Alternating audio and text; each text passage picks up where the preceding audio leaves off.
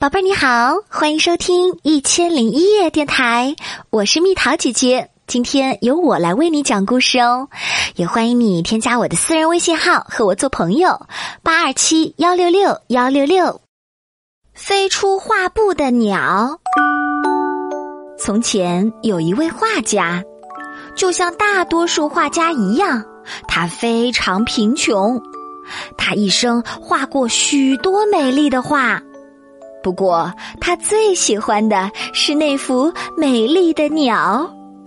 一天，有位富翁来找画家买画，他看了又看，挑了又挑，终于挑中了一幅。没错，就是那幅美丽的鸟。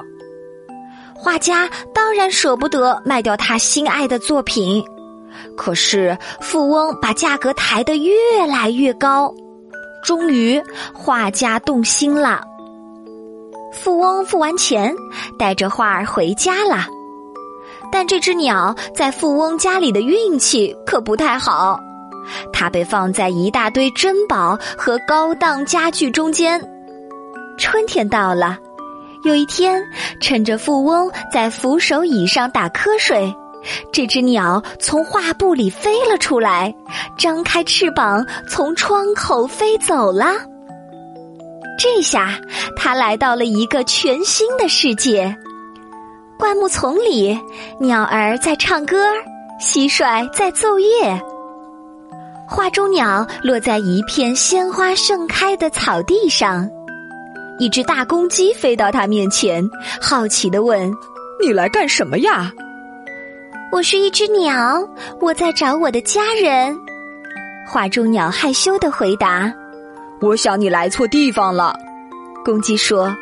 不过，你可以去问问林子里的鸟，在那里你一定可以找到自己的家人。于是，画中鸟飞到了森林里。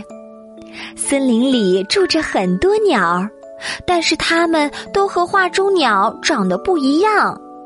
他们嘲笑他，戏弄他，还对着他吹口哨。你看上去真滑稽，快去动物园吧，那才是你应该待的地方。画中鸟很失望，也很生气，但他最终还是决定听从他们的意见。他飞到了城里，在城市上空盘旋，终于他找到了一家动物园。画中鸟落在了一个毛茸茸的。看起来像是大拖把的东西上面，是谁坐在我的头上？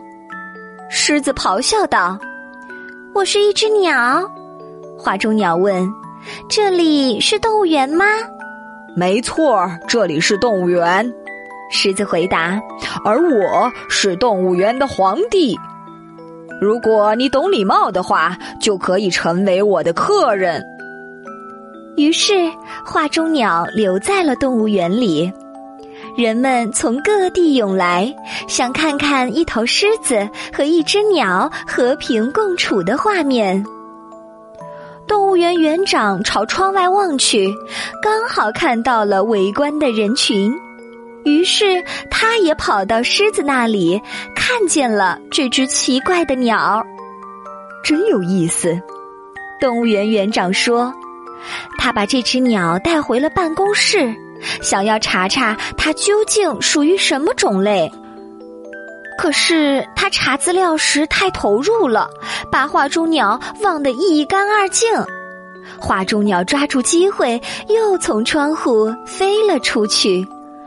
悲伤的画中鸟飞呀飞呀，伤心的流着眼泪。他没有家可以回。也不知道自己属于哪里。突然，他看见空中有一架飞机，啊，它看起来和我一点儿也不一样，但是它也许能帮助我找到家人，而且它和树林里的其他鸟也完全不一样。画中鸟高兴的去追赶飞机，可是飞机飞得太快了。转眼就消失不见了，只剩下一个光点。最后，画中鸟失望的落在地面上，在一棵栗子树下休息。这时，一个散步的男孩走了过来，看到画中鸟，男孩惊讶极了。嗨，孩子，画中鸟哭着说：“我不知道自己属于哪里。”他把自己的故事告诉了小男孩儿，从画家把画儿卖给富翁，到他如何逃跑，再到他如何努力寻找自己的家。我知道你属于哪里。男孩说完，带着画中鸟朝画家的画室走去。与此同时，画家的画室里来了一位客人，是谁呢？当然是那个富翁。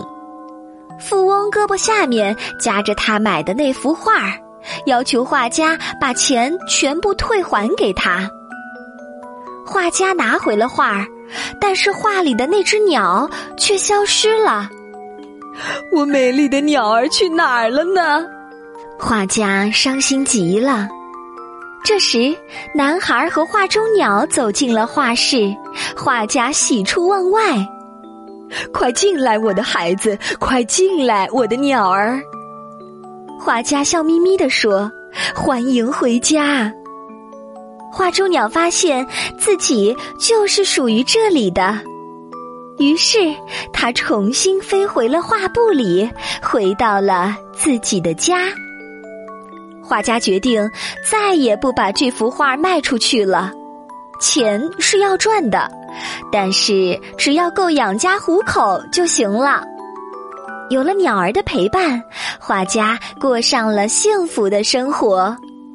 偶尔，鸟儿还会从画布里飞出来，看看画家工作呢。宝贝儿，想和蜜桃姐姐做朋友，就关注我的微信公众号“宝贝晚安”。